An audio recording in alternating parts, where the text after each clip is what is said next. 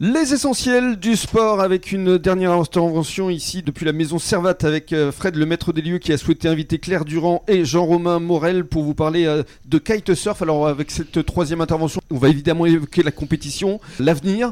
Quels sont vos objectifs à tous les deux Claire tout d'abord. Alors moi, mes objectifs, ça va être de pouvoir continuer à évoluer au niveau international, euh, malgré mon âge euh, grandissant malheureusement, et le niveau surtout montant.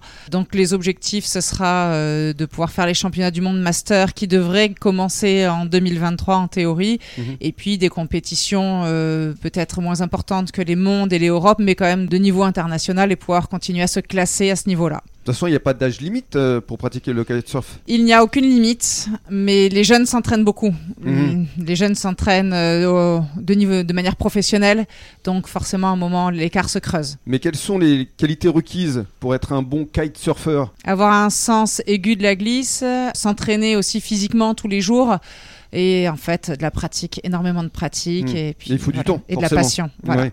Mais vous ne pouvez pas le faire à 100% parce que vous avez, comme vous le disiez tout à l'heure, un, un travail forcément. tout à fait. Et pour vous alors, euh, Jean-Romain Les objectifs, ils sont à peu près similaires. C'est continuer à essayer d'être au niveau et de se faire plaisir quand on va régater sur des compétitions internationales. D'accord. Mais Donc- vous vous situez à quel euh, niveau euh, Sur un plan national ou international Sur un plan national, moi je suis entre à peu près entre les 10 en Dans les 10, 10 meilleurs 10 15 français Mhm. et international. ben, j'ai- aujourd'hui, il y a un classement international, je suis classé 79e. D'accord. Voilà.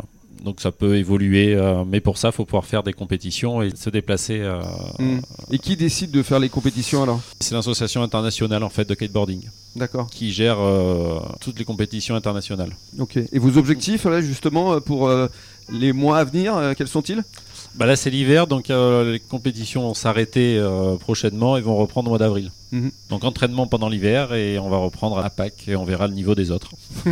voilà. Qu'est-ce qu'on peut vous souhaiter justement à, à tous les deux Bah, de pouvoir continuer à évoluer dans cette euh, discipline, de pouvoir trouver plus de sponsors pour euh, que les choses soient forcément plus faciles, et puis aider à porter la discipline euh, Mhm. encore euh, au niveau des Jeux olympiques et de pouvoir aider les autres. J'ai le sentiment que vous êtes dans cette envie de transmettre aussi. Pourquoi pas à travers un club, euh, donner des cours. euh, ça, ça peut être aussi euh, quelque chose d'intéressant à, à- à créer. Bah donner des cours, il faut le diplôme, Mhm. donc tout le monde ne peut pas donner de cours.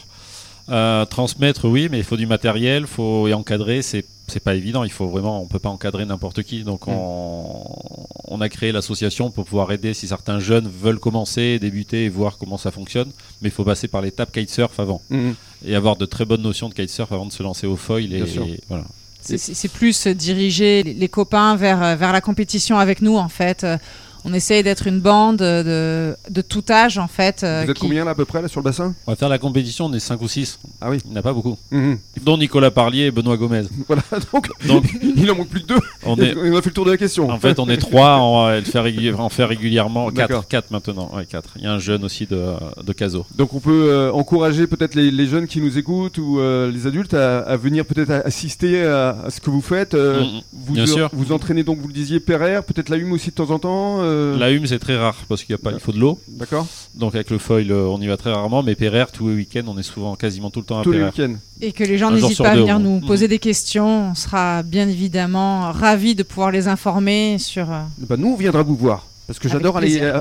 à, à Pereire le dimanche, donc euh, on viendra vous Et voir. on y est souvent. Super. Merci beaucoup. Et merci, Merci merci, à vous. beaucoup à Fred pour sa confiance. Et puis euh, à très bientôt euh, dans la boutique. Merci, bon début de soirée à tous. Et dans quelques minutes, le journal des sports.